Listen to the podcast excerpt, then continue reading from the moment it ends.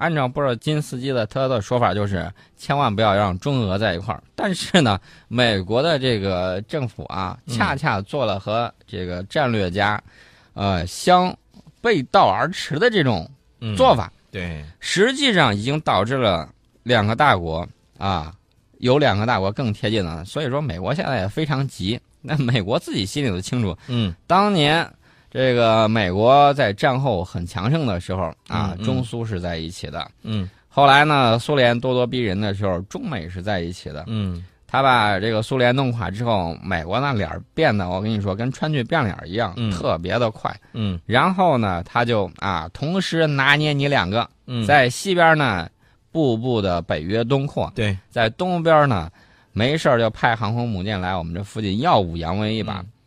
但是他没有发现啊，在一连串的战略失误之后，嗯，这个世界已经不是当年的世界了。对，这个世界不再是当年的世界了。而美国，你如果还用以前的那种思维来去处理一些问题、国际问题、国际关系的话，你很有可能会四处碰壁啊。对，嗯，去年十一月的时候，基辛格博士来到北京，然后呢，我们的这个傅莹呢。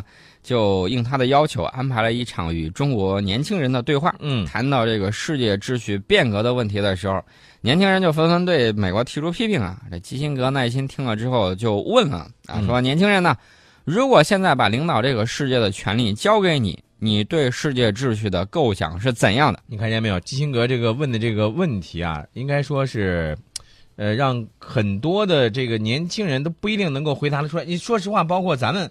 有时候咱们也不好回答。对，一定要有新的这种设想啊！大家知道，这个战略啊，通常就是方向的问题。对，你将来会承担更多的责任。你可能一个人啊，可能会领导一个公司，可能会领导一个团队。嗯。那么这个战略，也就是方向的问题，非常的重要。嗯。那么对大到对于一个国家，对于人类文明而言，嗯，走向一个什么样的方向，非常的重要。是战乱还是和平？是这个停滞？倒退还是前进？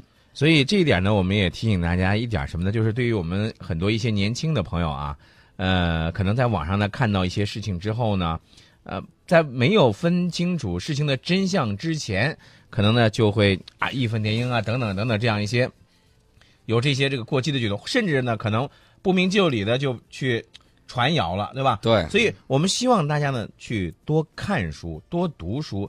去多分析一些形势，多去来了解、掌握各个国家各个之间的一些这个关系。这样的时候呢，你可能呢就不会去盲从了。对，当年梁启超说过：“少年强则中国强。”嗯。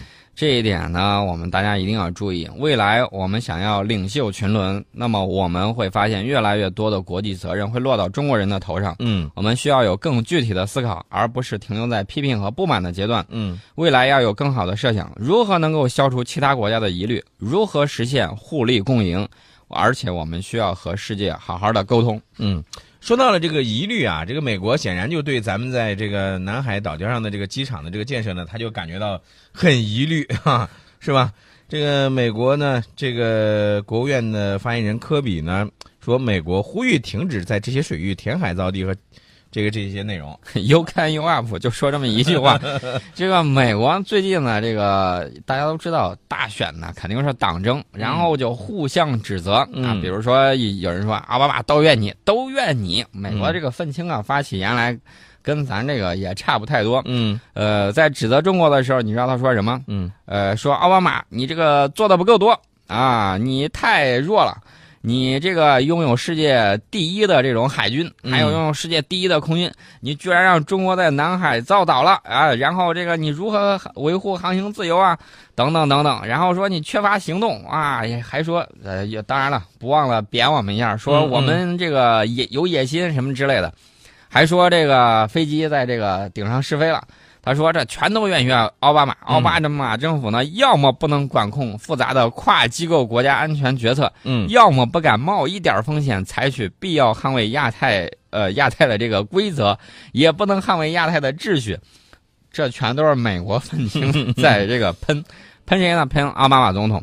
这个喷的人呢，级别还不低，嗯啊，谁呢？美国参议院军事委员会的主席麦凯恩啊，对，麦凯恩。”其实麦凯恩是个什么样的人，我们也知道，是吧？嗯呃，那么其实麦凯恩包括这个美国一些国防部的他们官员呢，也是说正在讨论下一次所谓的这个巡航的时间。对，我就想请问一下美国人啊，美国国内对此有疑问的人啊，嗯举出具体例子来，哪一天，哪一艘船只嗯在哪里航行自由受到了威胁？能不能给我举一个例子出来？嗯嗯嗯如果你没有举例子，请把口水啊喷到这个奥巴马，呃，这个政府的这个脸上去。然后呢，这个我们也看到了，奥巴马总统呢昨天已经这个嗯挥泪啊，嗯，但是呢控，枪嘛啊，控枪，哎，哎，这个控枪得说一句，嗯抹完泪之后啊，这个很多媒体啊都是夸说，哎呦，奥巴马都哭了，真情流露啊。嗯嗯嗯嗯，那要搁中国，呃咱换句话说，那是不是一种作秀啊？